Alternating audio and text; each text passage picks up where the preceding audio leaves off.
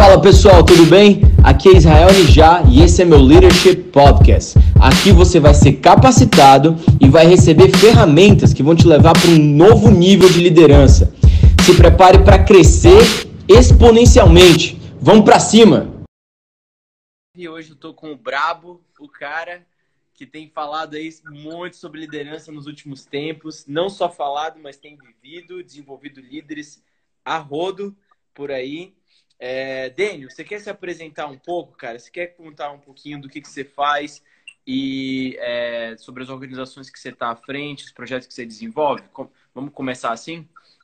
Legal. Bom, primeiro, prazerzaço estar aí contigo, né?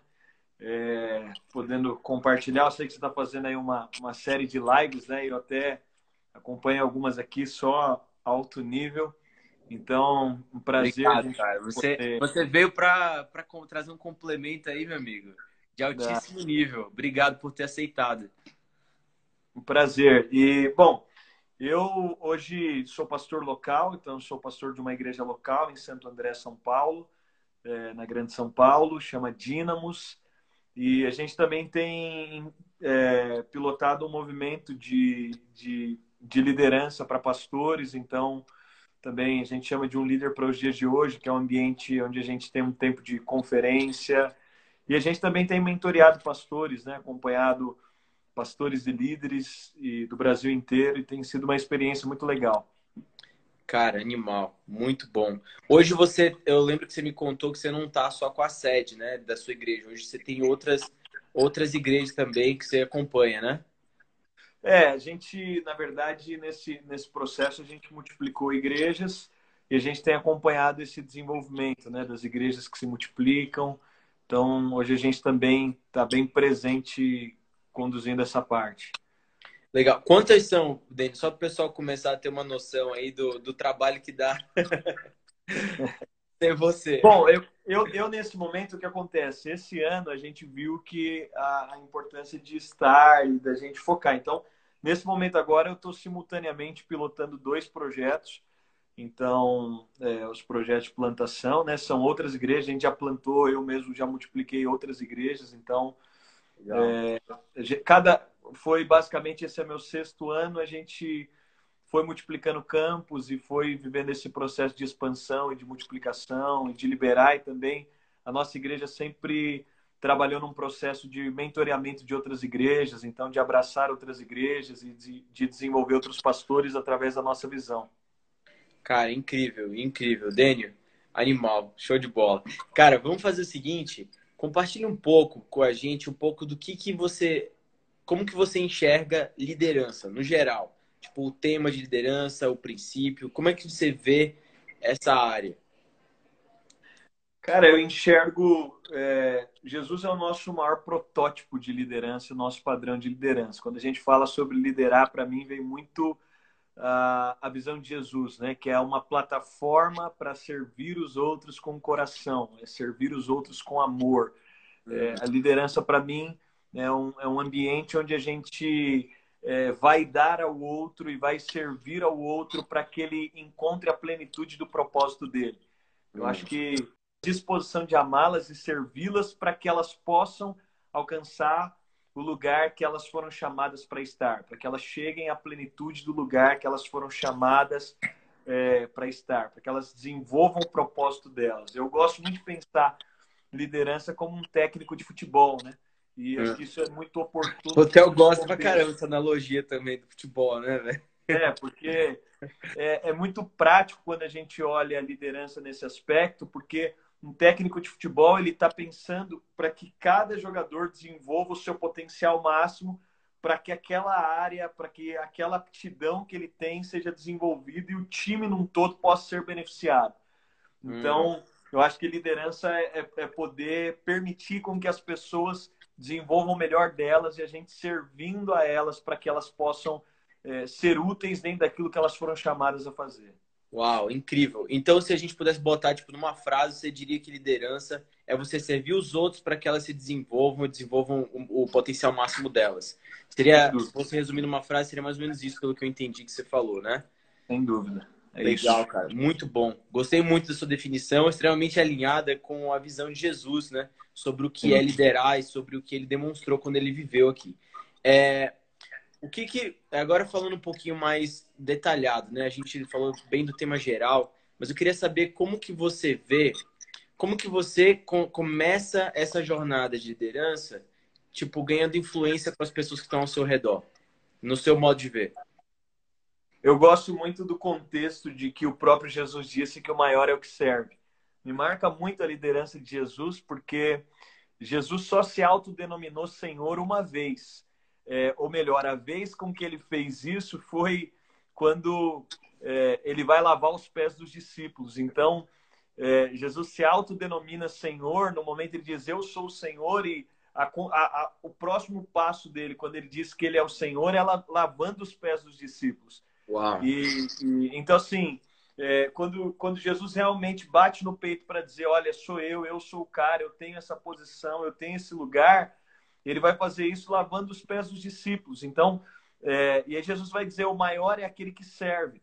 E é interessante porque o maior é aquele que serve, eu tenho para mim sempre que quanto maior você está, quanto é, o nível maior, a influência maior, maior é a sua capacidade para poder servir mais pessoas.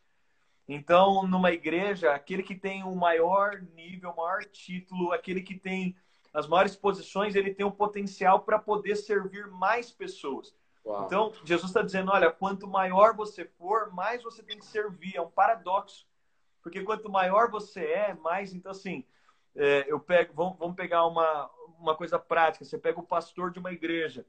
Esse cara, ele, ele pode servir muito mais pessoas através do talento dele através dos domingos, através da palavra, através do ambiente. Então, eu acredito que quanto e, essa influência é desenvolvida, obviamente, pelo aspecto de servir. E aí essa pessoa vai se tornando maior e ela vai ter uma disposição de servir mais pessoas. Então, ele é o maior, mas ele é o que serve a todos. E a gente olha para para o padrão de liderança de Jesus e, e é isso que ele faz. Ele diz: Eu sou o Senhor, tá bom, você é o Senhor, que incrível. E o que, que ele faz agora, depois de alto dele dizer realmente eu sou o Senhor.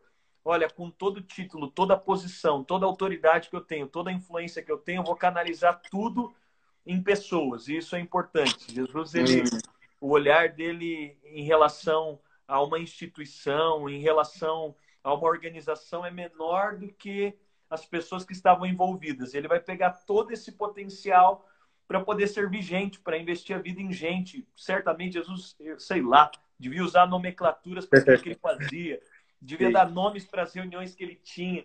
Mas esse não é o mar... mais marcante quando a gente lê os evangelhos e vê o padrão de liderança de Jesus. Ele estava liderando para as pessoas, ele estava servindo gente real, ele estava valorizando Uau. as pessoas, ele estava fazendo as pessoas se sentirem importantes, úteis, amadas. Jesus não estava com um rolo compressor de uma liderança extremamente, extremamente ativa e nada contra isso, Hum. Mas Jesus utiliza todo o potencial dele para conectar coração, para um projeto que seria muito maior do que uma temporada curta, muito mais profundo é, do que cumprir uma meta e estabelecer um propósito de curto prazo. Ele vai estabelecer um padrão de uma disposição de servir as pessoas.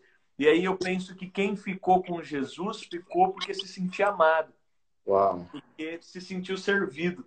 Porque é interessante na liderança, eu imagino que você já, já provou disso também, mas no ambiente de liderança, quando a gente olha esse contexto, você vai ver que é, não tem nada que segure as pessoas no final, não ser o amor. Porque é muito legal uma liderança movida por resultados, mas é, é impossível que um líder dê resultados todas as temporadas. É hum. ilógico, você não consegue dar resultado em todas as temporadas. É legal uma liderança que é movida por inspiração, mas nem todo projeto que a gente vai fazer vai ser o mais inspirativo, e nem sempre dá para ser extremamente inspirativo. Às vezes a gente faz algumas coisas que é, elas são tá contraditórias. e, e, e olhando para isso, o único vínculo profundo que existe no ambiente de liderança é justamente o vínculo do amor, e foi nisso que Jesus jogou todas as fichas, foi nisso que ele apostou.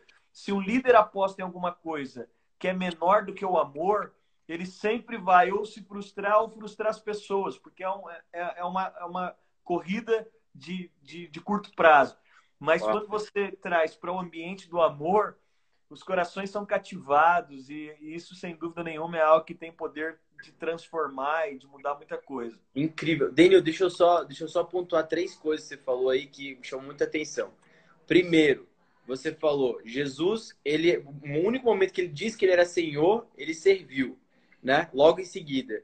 E, inclusive, nessa passagem específica, ela sempre me chamou atenção pelo seguinte: é logo depois, um pouquinho antes dele lavar os pés e é antes dele falar que ele era Senhor, a Bíblia diz assim: sabendo Jesus que o, toda autoridade lhe havia sido dada e que agora todas as coisas estavam colocadas debaixo dos seus pés, aí fala sobre a lavagem dos pés dos discípulos. Então isso é incrível, isso é tipo mind blowing, que é tipo, cara, Jesus sabendo que tudo pertence a ele, que ele tem toda a autoridade, ele tem todo o poder, então ele vai lá e lava os pés, né? Então, isso. tipo, isso mostra que mesmo no mais, quando a gente alcança o nosso maior topo, a gente não pode, aí eu entro pro segundo ponto que você falou, que é o serviço. Que é a questão, cara, sempre que você vai pelo serviço. Só voltando um pouco, é aquela questão, né? A autoridade vai ser inútil se ela não servir para servir os outros, né? Uau. Toda autoridade que, que não for útil para o serviço do outro, ela é inútil. É por isso que Jesus está dizendo: olha, só tem uma utilidade. Eu sou o Senhor. E ele não estava falando do Senhor só num sentido de respeito dos discípulos. Ele estava falando sobre o senhorio de toda a criação. Ele estava falando sobre o uhum. poder sobre todas as coisas. Jesus, uma palavra dele, tem, ele conduz o universo. Ele está dizendo: olha, isso aqui tem utilidade porque serve para servir o outro, serve para curar o outro, serve para se colocar numa posição. E assim, só abrindo um parênteses dentro disso, tinha três níveis de escravos naquela época. Tinha os escravos que eram os escravos com um nível cultural maior, talvez aquele cara que ficou devendo para alguém, teve que virar escravo, mas ele sabia ler, sabia interpretar, sabia construir. Então ele era o mordomo da casa do seu senhor. Tinha um hum. segundo tipo de escravo, que eram os escravos que faziam trabalho doméstico. Eles cuidavam dos filhos dos seus senhores, eles estavam ali dentro da casa no trabalho doméstico, braçal. Os aios, né? Que é, inclusive é, Paulo fala, né? Exatamente, né? que Paulo vai dizer. Enquanto a gente estava é, debaixo da tutela da lei, era é, debaixo desse ambiente. Mas ele vai falar também sobre... E aí tinha um terceiro nível de escravo, culturalmente, que era aquele cara que só ficava para lavar os pés. Então, assim, Jesus também, numa atitude como essa, ele traz um paradoxo das coisas como é que ele é o Senhor, ele é o cara mais importante e ao mesmo tempo ele vai lavar os pés dos discípulos. É meio incompatível. É. E sem dúvida nenhuma é algo que confronta uma cultura de liderança daquela época, mas também continua confrontando a cultura de liderança dessa época. Porque Jesus está dizendo: olha, quanto maior autoridade você tem, só existe um propósito prático para essa autoridade. Só existe uma forma útil de aplicá-la, só existe uma maneira de, de você colocá-la em prática, e a maneira de colocá-la em prática é se ela for útil para servir o outro até no nível mais baixo, até da maneira mais baixa. Mas só queria abrir esse parênteses. Uau! Mano, isso é um poço, hein, velho? Abrir o poço, vai saindo. Animal, cara. Então, daqueles pontos que eu tava falando, primeiro é essa questão de, tipo, mesmo nos lugares mais altos, e eu, você complementou muito bem, que é a questão, a autoridade só serve se for para servir. E aí entra para o segundo, que é exatamente o serviço, né? É, você, a, liderança é, é, o objetivo é esse, é servir e não importa onde você for, quanto maior você for, sempre o serviço continua sendo o objetivo. E o terceiro que você falou foi da, do amor, né? Que quando você serve em amor, sempre que é, a gente está falando de líderes, a gente está falando também de você, independente de resultados, de tudo, de você amar as pessoas que estão com você. E, cara, essa questão do amor é uma coisa que às vezes é meio ignorada. Mas, cara, não existe, acho que, um liderado que ele não tenha necessidades é, com o líder dele de ser aprovado, dele sentir que o, o, líder realmente quer o melhor dele, que o líder realmente se preocupa com ele, né? Tipo, mano, numa hora vai chegar esse momento, né? Então, é, é porque é aquela coisa, né? Eu costumo pensar que ou as pessoas se sentirão amadas pelos seus líderes ou usadas pelos seus líderes. Porque a liderança ela sempre vai falar de projetos e projetos está falando de execução. E a gente sempre vai ter que executar coisa junto. E para executar junto, a gente precisa estar tá se sentindo amado, porque quem não se sente amado vai se sentir usado. Então é aquela coisa, às vezes eu estou te servindo muito tempo, eu estou ali junto com você, eu estou e a coisa está se desenvolvendo, mas é aquele ambiente que eu não me sinto amado. E aí, passando o tempo, eu vou começar a me sentir usado. É igual dentro do vínculo do casamento. tem o trabalho a ser feito, tem uh, o algo que a gente tem que desenvolver juntos, tem resultados, metas, tem projetos, isso faz parte naturalmente e a gente também é vinculado por conta disso. Mas o amor é esse vínculo perfeito que faz com que a gente faça tudo isso sem nos sentir usados, né? Sem, sem sentir que a gente está sendo usado, sem sentir que a gente está sendo explorado, sem sentir que a gente está sendo manipulado pelo outro, né? Então, o amor é um ingrediente fundamental. Na verdade, eu acredito que a liderança bíblica para a liderança, é, como eu poderia dizer, para uma liderança que não é dentro do padrão de liderança de Jesus, vai ter essa diferença. Né? Por mais que o líder tente se importar, e a gente olha é, esse, esse aspecto né, de, de uma liderança hoje em dia, as próprias empresas, né, elas estão tão voltadas a essa parte humana, a humanização das coisas, mas é. mesmo assim, é, o vínculo de amor é um amor que é perfeito, e o amor perfeito é só o amor de Jesus. Então, é ele fluindo para que as pessoas sintam isso. Né? Hum. Cara, você tá falando isso, eu tô lembrando que ontem eu tava vendo aquele cara, Joko Willy, não sei o quê. Ele é tipo um cara que era Navy SEAL. Você já ouviu falar desse cara? Não. Ele tem um livro chamado Extreme Ownership.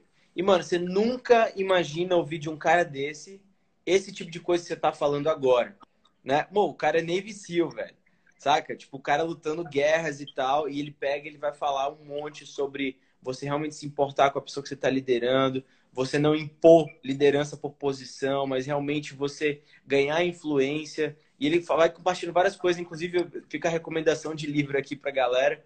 É, eu, eu é, esse cara é sensacional, velho. Bom, é, Dênio, a gente. Então, o, o grande tema dessa live, eu estou construindo até lá, é tipo você construir liderados que vão além de você. Compartilha um pouco com a gente o conceito por trás de tudo isso que a gente está conversando aqui dentro desse tema. É, é, incrível a missão de Jesus como líder, porque Jesus vem ao mundo e ele vem para liderar 12 homens. E, na verdade, eu vou dizer para você que todas as vezes que a gente vai liderar algum projeto, a gente sempre faz uma avaliação fria, né? Um planejamento prévio para colocar conta em risco, para ver se vale a pena entrar num projeto como esse ou não. E quando a gente olha o projeto de Jesus na Terra e aquilo que ele vem para empreender na Terra, é dado a ele um, um, time de 12 caras completamente improváveis, 12 caras que não tinham passado pelo processo natural da escola da lei, então esses caras tinham sido reprovados dentro da sinagoga. Algum hum. rabino já tinha feito né, um posicionamento para dizer, cara, esses caras não dão para estar aqui, então eles têm que aprender a profissão dos pais deles. E Jesus está num contexto, e, e o, o contexto Jesus vem, Jesus vem para trazer uma semente para a terra, mas também de inspiração, de liderança natural, de um projeto de vida que ia custar a vida desses caras, que ia custar o, assim, ia custar o projeto pessoal, ia custar a família. É, não fosse assim, né, os 11 que depois permanecem, todos, né, exceto João, morreram e foram torturados e, e entregaram suas vidas. Então, Jesus não vem para um projeto cool, não era um projeto aparentemente legal, de até porque Jesus está num contexto, e é, é, é, legal porque os dias que a gente está vivendo, é, Jesus está num contexto de opressão do Império Romano, Jesus está num contexto de, de, de, de um, o povo judeu sendo completamente opressos e você tem uma expectativa da figura de um líder que é completamente diferente de como Jesus vem. É. Jesus vem para apostar todas as fichas dele. Até das expectativas, né, dele, do que tinham dele, né? Tipo, contraria Não, tudo que esperava. Contraria expectativas sobre ele, contraria o tipo de time que esse cara escolhe. Ele devia ir atrás da, da, da burguesia, do pessoal que tinha dinheiro, das famílias que poderiam financiar aquele projeto ou sei lá quem ele poderia ter escolhido, mas não aqueles caras. Mas Jesus vem para um propósito muito claro, só que ele vai passar um período curto com esses caras. Jesus vai passar pouco mais de três anos com esses caras e vai soltar esses caras agora para o mundo, para difundir essa mensagem. Hum. E Jesus faz isso, ele vai treinar esses caras, e ele treina esses caras e ele vai deixar uma palavra com esses caras. Jesus não coloca uma palavra para eles dizendo: olha, eu estou fazendo aqui, mas vocês não vão poder fazer igual eu estou fazendo. Eu estou curando enfermos, mas vê lá, vocês não vão poder curar enfermos assim. Hum. Olha, eu estou restaurando pessoas, mas vê lá, vocês não vão fazer igual eu. Olha, eu posso cuspir, fazer um lodo e curar cego, mas olha lá, vocês não podem fazer porque eu sou líder, foi muitos anos para chegar nisso aqui, eu sou o próprio Deus e tal. Não, a palavra de Jesus intencionalmente, Jesus tem uma liderança que ela tem, ela tem um objetivo claro, que é poder dizer para esses caras: vocês vão fazer obras maiores do que eu fiz. Então Jesus tem um objetivo e, e fazia parte até da cultura judaica. Um rabino só poderia admitir um tal mendim se ele reconhecesse que aquele cara tinha potencial de ser melhor que ele. Então, hum. é, é, é um padrão da cultura judaica e, sem dúvida nenhuma, Jesus está olhando e quando Jesus olha, ele vai escolher caras improváveis. E ele está dizendo para esses caras: Olha, eu estou escolhendo você. E a liderança de Jesus é uma afirmação cultural na cabeça desses caras de que esse cara está falando para mim que eu posso ser melhor que ele. Esse cara, quando me chamou, está afirmando que eu posso ser superior a ele. Hum. Eu gosto muito de um trecho que exemplifica isso, que é quando Pedro olha para Jesus. Jesus está andando sobre as águas e Pedro diz: Mestre, se é o Senhor, permita que eu vá andando sobre as águas. Essa pergunta de Pedro é subliminar, porque ele está dizendo: se o Senhor é meu rabi, o Senhor anda sobre as águas, então eu também posso fazer tudo que você faz. Uau. Porque era um padrão de liderança. Então Jesus vem, só que é, Jesus vem e tem um prazo esse, esse período de trabalho de Jesus. E ele sabia, olha, eu tenho um prazo para desenvolver algo nesses caras. Qual que é o objetivo claro de Jesus? Eles, quando eu sair daqui, eles vão ter que fazer mais do que eu faço. Eles vão ter que fazer obras maiores do que eu faço. e ele declara isso, né? Tipo, antecipadamente ainda, né? Vocês então, farão obras ainda maiores. E, e, você não vê um padrão de limitação, sabe? Eu acho que é, a gente está num, num, perfil de liderança, muitas vezes, que ele é tão inseguro, é, ele, ele se manifesta com tanta insegurança que as pessoas elas têm o maior receio delas é uma possibilidade de alguém que seja maior que elas. O maior receio é a possibilidade de que surja alguém que fale melhor que eu, que escreva melhor que eu, que, que tenha mais notoriedade que eu, que tenha mais reconhecimento que eu, que tenha mais dinheiro que eu. Então, assim, é, a, a, liderança insegura, por isso que para liderar é interessante, porque Jesus nunca foi humilhado na terra. Não foi humilhação para Jesus lavar os pés dos discípulos. Não foi humilhação para Jesus é, todas as situações, circunstâncias que ele passou, a humilhação da, a própria cruz como humilhação não foi para Jesus, porque ninguém pode humilhar quem já, já é humilde. O humilde não pode ser humilhado. Ninguém. Aquela humilhado coisa, aos olhos dos outros, né? Quem está deitado por, por ele... não, tem como, não tem como cair, não tem como descer o cara ao nível. Jesus, ele, ele intencionalmente se rebaixa e não tem como rebaixar esse cara mais que isso, porque ele desceu no nível mais profundo. Hum. E, e, todas as vezes que a gente olha para o aspecto de liderança, mexe muito com o nosso ego. É, o aspecto de liderar mexe com o nosso ego, mexe com a nossa escala de valores, com o nosso padrão de sucesso, hum. com, com, com, com a escala daquilo que a gente julga ser relevante ou não. E tudo isso, quando vem esse jogo de ego, a gente tem um desafio enorme de, de poder ser humilde, de poder entender que, poxa, é, Jesus vem para dizer para os discípulos: eu vou dar para vocês tudo que eu tenho tudo que tem de mim eu vou dar. E ele termina no esvaziamento máximo, porque Jesus foi movido pelo Espírito Santo em tudo que ele fez na terra foi pelo Espírito Santo. E o esvaziamento máximo ele dizendo: Eu preciso de ir, porque senão ele não pode vir. Então Jesus está dando no final para os discípulos o segredo que é a chave de tudo. Ele vai dizer: Olha, a chave, eu ensinei vocês muitas coisas, eu instruí vocês muitas coisas, vocês viram muitas coisas. Mas Jesus chega num ponto de esvaziamento máximo, que ele diz: se o grão de trigo caindo em terra não morrer, hum. ele vai ficar sozinho. Mas se ele morrer, ele vai produzir fruto. E essa morte, para a gente, óbvio, não é uma morte literal, mas só dá fruto o líder que se propõe a morrer. É. A, abrir mão do seu próprio ego, abrir mão é, das suas preferências, abrir mão da possibilidade de notoriedade, porque realmente é um confronto para o nosso ego quando a partir da gente Deus nos usa para levantar alguém que é melhor que nós. É um confronto para o nosso ego quando alguém vem gritando e fazendo uma música dizendo Saul matou seus milhares, mas Davi matou seus dez milhares. É. é numa hora como essa que o nosso coração é confrontado acerca daquilo que a gente está fazendo e de qual é o nosso objetivo de estar na vida das pessoas. Se eu estou na vida das pessoas para que elas me ajudem a matar os meus milhares, eu estou na vida das pessoas me propondo a ser alguém que sirva a elas para que elas possam matar os seus 10 milhares. Então, ah, incrível, é, incrível isso. Mas, mas, mas é, me parece que é muito claro e muito intencional a liderança de Jesus e o objetivo sobre levar essas pessoas a fazer isso, a desenvolver o seu potencial e, e ir além dele. Hum. Dênio, incrível, cara. Mano, você, você abriu aqui a vida de Jesus e o padrão de liderança dele. É, fui realmente impactado, achei incrível a sua perspectiva sobre tudo isso. E eu queria saber agora, cara, um pouco de, de como que é, alguns passos práticos de liderança que eu imagino que sejam dúvidas que passam na cabeça de um líder, é, principalmente o, o, as pessoas que estão começando a liderar, aquelas que estão, tipo, cara, entendi, eu sou um líder, agora eu preciso fazer isso. Como que eu faço isso de, de tipo, com passos bem práticos? Por exemplo, como que você começa a, tipo assim, chega um cara novo para você liderar, você está se aproximando dele, quais seriam passos práticos que você faria normalmente com o liderado seu para ir ganhando influência com ele, para ir desenvolvendo ele? Qual, qual é a sua leitura? O que, que você faz para ler ele e tal? Vai contando alguns passos mais práticos, assim. O que, que você faz? Eu, eu acho que se, se, eu puder deixar aqui talvez três passos assim nesse nesse processo de, de, de desenvolver pessoas, eu acho que a, primeira coisa é que o sucesso da liderança não é medido pelas nossas realizações, mas o sucesso da liderança é medido pelo perfil de liderados que a gente pode gerar. Então, é, o sucesso da liderança não é só o que eu posso realizar, mas é o tipo de pessoas que eu estou proposto a formar e o tipo de pessoas que eu vou investir para formar.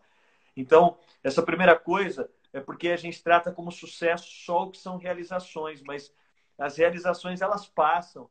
Então, é, no, no, processo da gente de, de liderança é entender que a nossa matéria-prima e o nosso foco principal precisa ser as pessoas. Então, o nosso foco, o nosso objetivo principal precisa ser as pessoas, o desenvolvimento delas. Eu, eu tenho comigo que, às vezes, a gente, como líder, até pela cultura que a gente vem, às vezes nós somos bons líderes, mas péssimos treinadores, né? Aquele ambiente de, de ter que treinar a pessoa, de, de se propor a esticar as pessoas, de se propor a levar essas pessoas a enxergar alguma coisa que ainda elas não estão vendo, é, seja no caráter, seja na maneira com que elas desenvolvem o que estão fazendo, seja com maior clareza e, e uma forma mais objetiva para fazer o que elas fazem. Mas o fato é que é, quando eu enxergo esse contexto, um líder, se ele for mensurar o sucesso, se ele for entender, cara, o meu sucesso está é, tá intimamente relacionado com o perfil de liderado que eu estou gerando, ele vai se focar muito mais em pessoas do que em realizações. Hum. Focar em pessoas naturalmente vai trazer realizações. Mas focar em realizações nem sempre vai fazer com que a gente esteja desenvolvendo pessoas. Às vezes a gente está tão afobado para fazer, para fazer, para fazer, para fazer, para gerar algo, para produzir algum resultado, para desenvolver alguma coisa, que a gente esquece que a matéria-prima e o algo mais importante são as pessoas. Então, é, são as pessoas Você chegou a ver aquele, aquele post que eu fiz sobre legado e discipulado? e que eu falei muito sobre isso, sobre essa questão de tipo, cara, o método que Jesus escolheu para deixar o legado dele não foi construindo prédio, não foi escrevendo livro, não foi fazendo instituições, ele focou em pessoas, cara. E é bizarro porque até hoje a gente vive esse, o fruto desse legado, dessa missão que ele deixou, né? E eu acho que tá muito ligado com isso que você tá falando pra gente agora. Muito bom, cara. O que, que seria o, esse seria o primeiro, então, né? Que é essa questão das pessoas. Mesmo. É porque a, a, grande questão é quando você olha um líder, uma, uma visão assim superficial, você vai querer enxergar as realizações deles. Hum. Mas uma visão mais profunda nos faz a ver os liderados dele. Qual é o tipo de gente que ele está gerando? Não só que ele está produzindo, mas o tipo de gente que ele está gerando. Porque a longo prazo, quando eu consigo gerar gente que é melhor que eu, eu estou mostrando, cara, eu posso realizar muito mas tem outros 10 caras que podem realizar mais do que eu e estão vindo atrás de mim. Uau. Então, é um, é um rolo compressor, é uma coisa. E se a, se, se a medida for só realização, é muito pouco, é muito pequeno, porque passa. Eu estava vendo esses dias um cara falando, achei muito interessante. Ele falou, cara, eu quero ter o direito na vida de em algum momento me tornar inválido. E eu achei interessante o ponto de vista. Porque ele disse, vai chegar, um, vai chegar um momento na vida que eu só vou ver o fruto, é justamente esse aspecto de legado. Eu só vou ver o desenvolvimento do que veio a partir de mim, o que foi gerado a partir de mim, o que. Então, assim, é, no momento que a gente tem pessoas que podem dar continuidade àquilo que a gente está fazendo. E quando a gente fala de legado, eu acho muito legal porque às vezes as pessoas têm uma ideia de legado quando alguém fica velhinho e aí ele vai transmitir o bastão, porque ele já não está dando mais conta, aquela coisa. Mas legado na minha cabeça, essa transmissão de legado, uma cultura de transição é algo que a gente está praticando o tempo inteiro. Quando você se propõe a dar tudo que você tem, isso é uma cultura de transição, porque você está é. transicionando para outro todo o seu conhecimento, tudo que você absorveu, toda a sua sabedoria. Então, você está transmitindo isso, você está dando isso. E então acho que esse é o primeiro ponto, né? Quando você avalia uma liderança, se você for avaliar a sua liderança, não olhe para as realizações, olhe para o tipo de gente que você está formando. O tipo de pessoa que você está formando vai te levar a realizações. Uma coisa não tem como também é, separar da outra, né? Muito bom. Essa seria a primeira, né? Você disse que tinha três, três pontos, né? Sim. É, eu acho que o, o, segundo ponto que eu diria, a gente tratou ele aqui, falou bastante dele, é que o maior no reino sempre é o que serve. Então, eu, eu acho que uma coisa que, que, que, precisa, a gente como líder sempre precisa redefinir alguns valores. Então, por exemplo, honra é uma coisa que precisa ser redefinida. Porque sempre trataram honra como uma exigência. E honra não é exigência, honra é doação. Eu não ah. posso exigir honra, eu tenho que dar honra. E, e o dar honra não é em relação aos meus líderes. Dar honra é em relação aos meus liderados.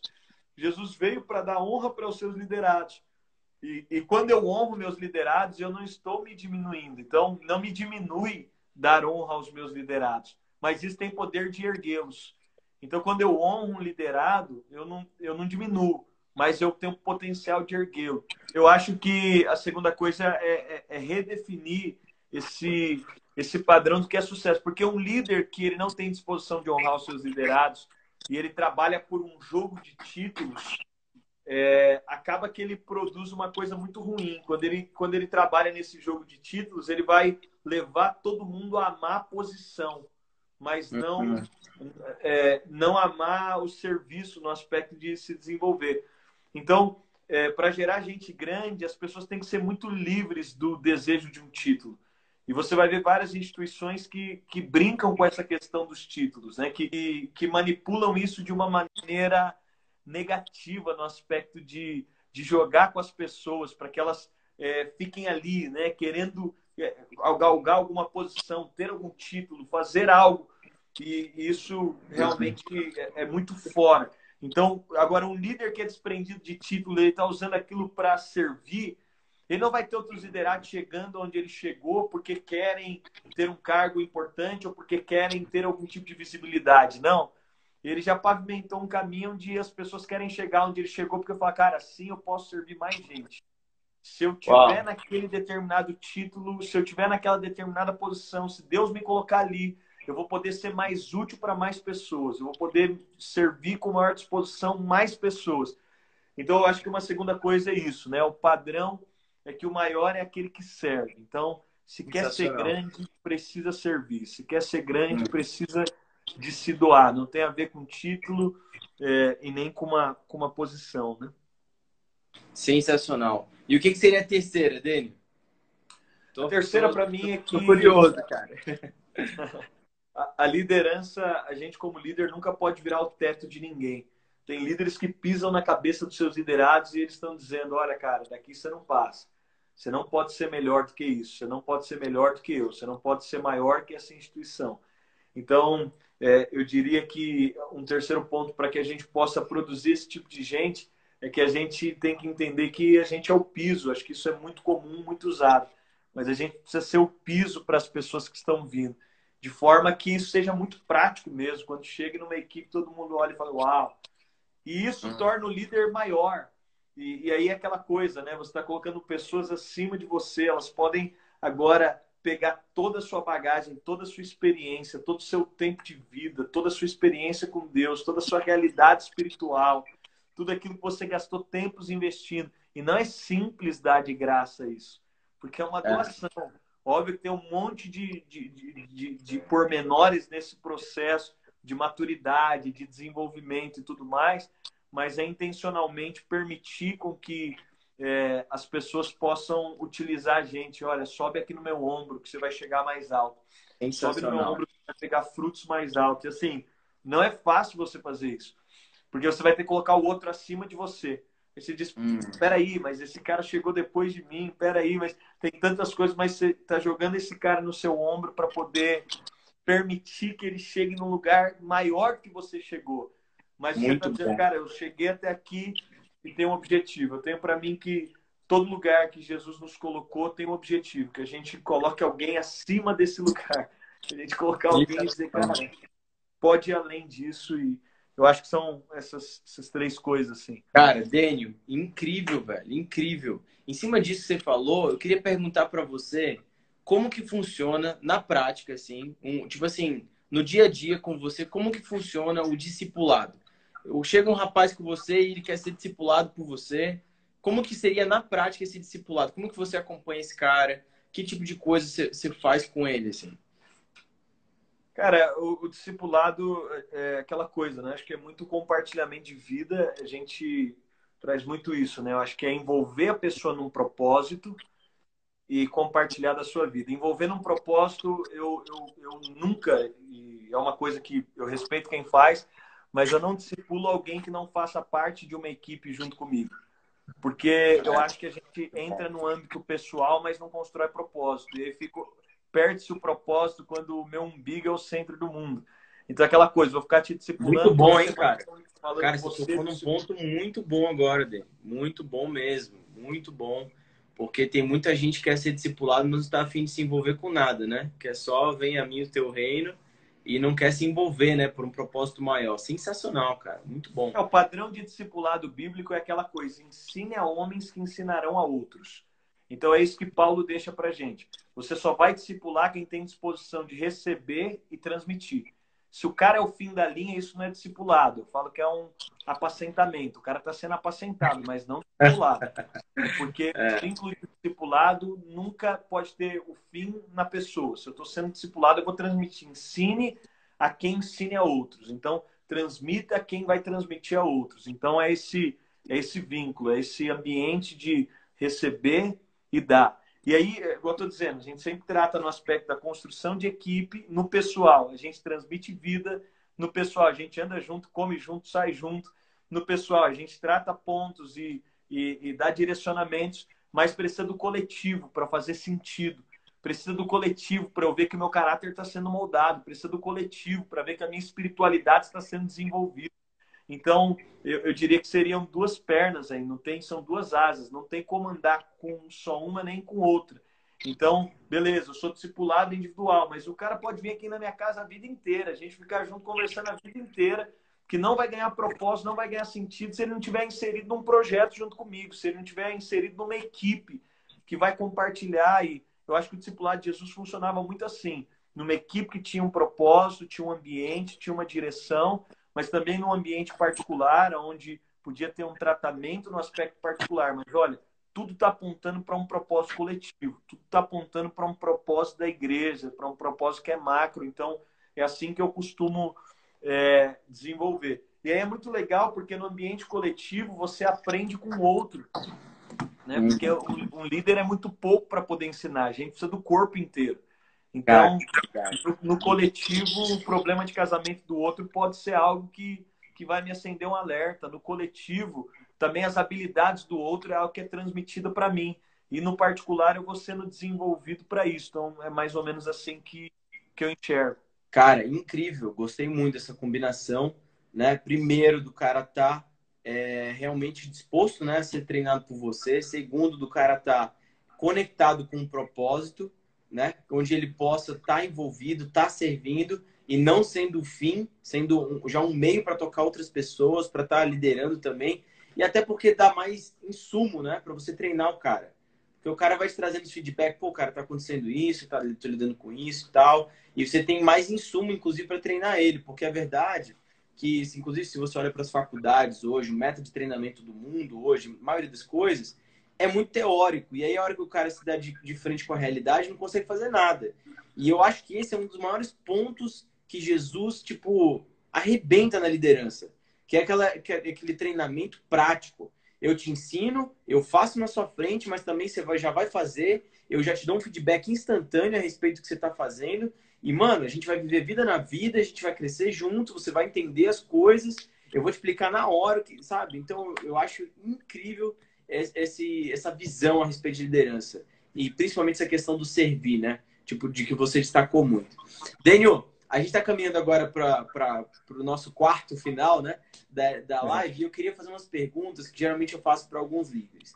É, Daniel, é, primeiro de tudo, quando, quando a gente está falando sobre desenvolvimento de líderes, a gente precisa também recrutar muito bem, né? Principalmente quando a gente fala de líderes que vão além da gente. E Jesus foi muito intencional com o recrutamento dele.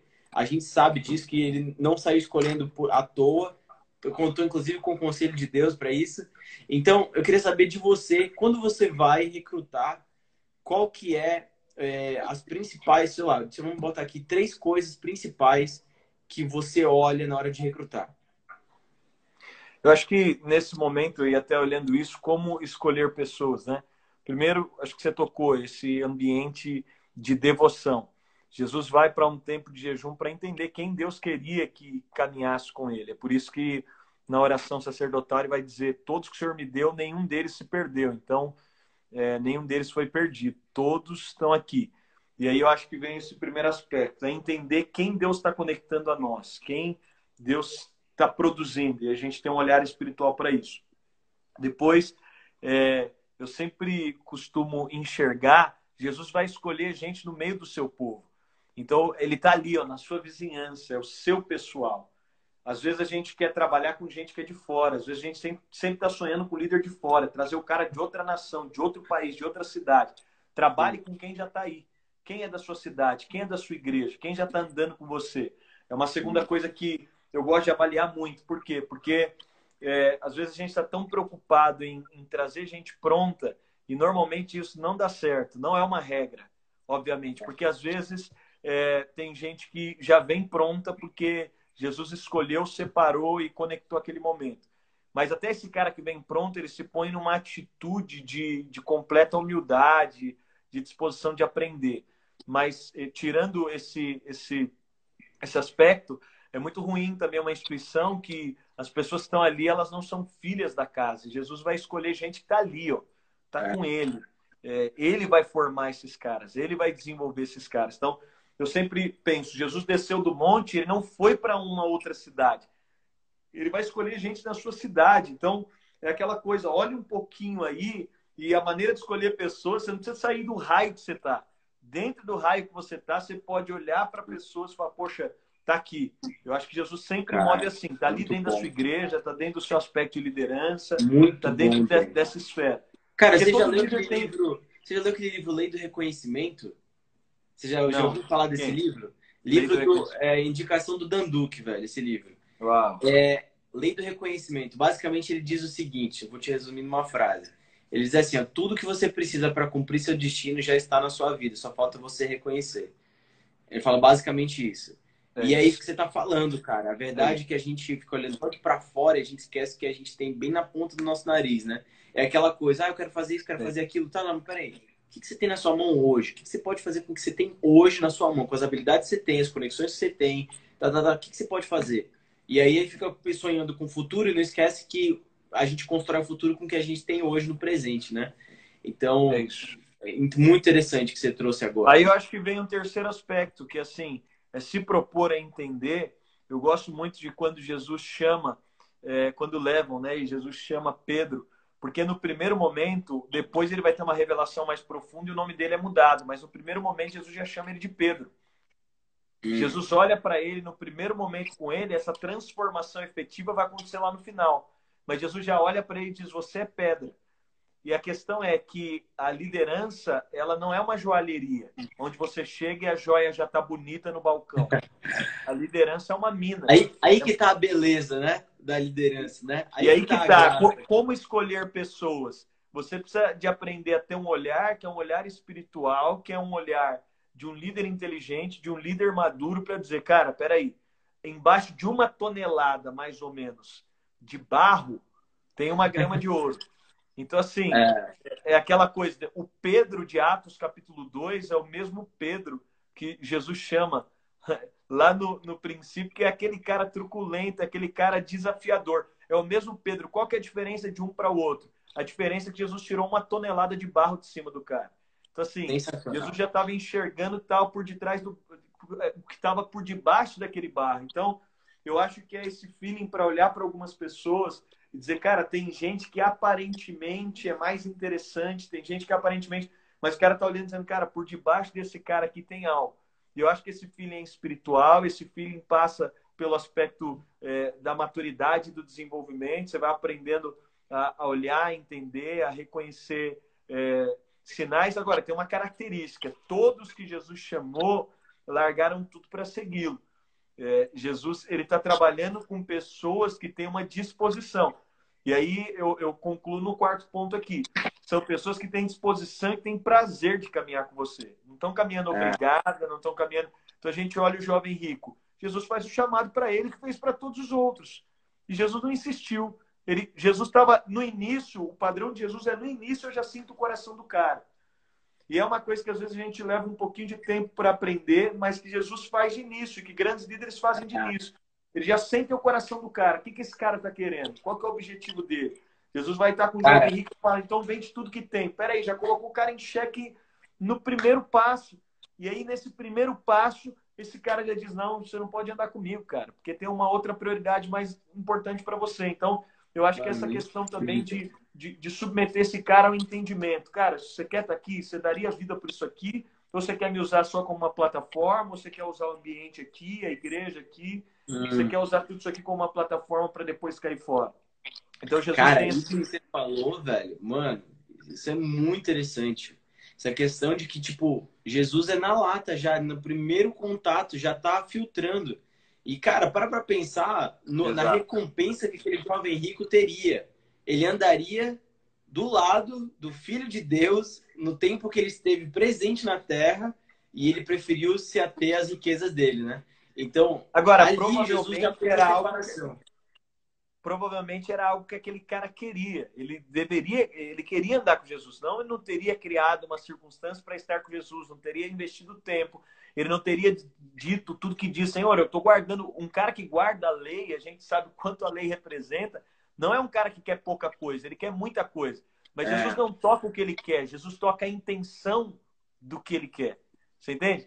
Porque todo uhum. mundo quer ser líder, todo mundo quer ser frutífero, todo mundo, mas a peneira de Jesus não é sobre o que ele quer, mas sobre a intenção que ele tem naquilo que ele quer. Então, é, Jesus vai filtrar logo a intenção do cara. Não é só o objetivo, a grosso modo, mas qual a intenção que aquele cara tem. Então, cara, eu uso essas quatro coisas para. Muito bom, Dani, muito bom.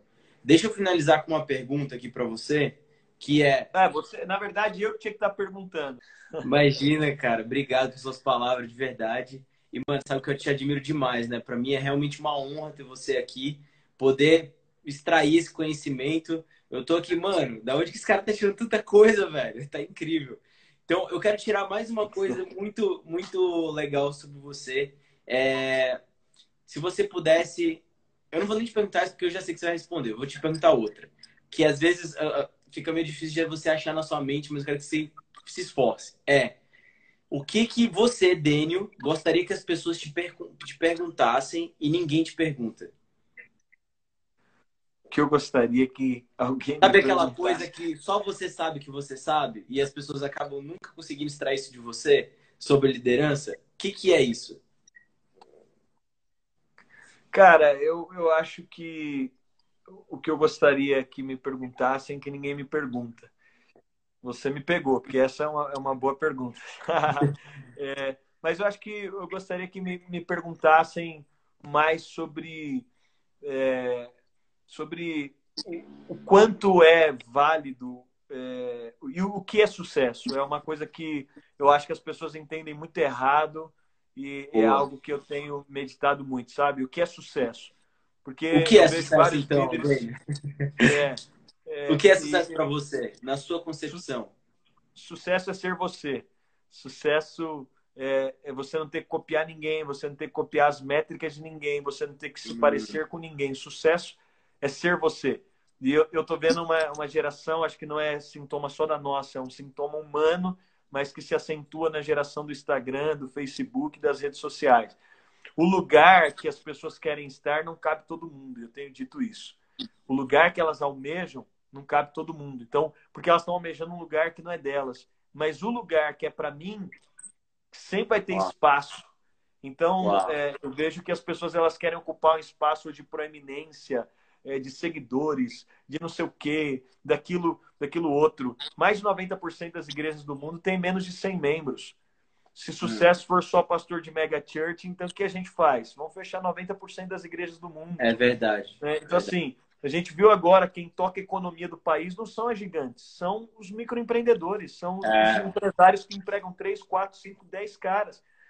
É e se esse cara tem na cabeça que sucesso é, é só ser um, um, grande, né, um gigante, então a economia do país não andaria se não fosse um monte uhum. desses caras. Agora a questão é esse cara encontrar satisfação naquilo que ele nasceu para ser. E isso eu não estou falando de mediocridade, eu não estou falando de você pensar menos de você, eu não estou falando de você mirar menos mas eu estou falando sobre um padrão de desenvolvimento. Cara, cara, foi incrível. Vou te agradecer, Dani, por tudo. Obrigado por pelas suas palavras. Obrigado, Mano, amo você.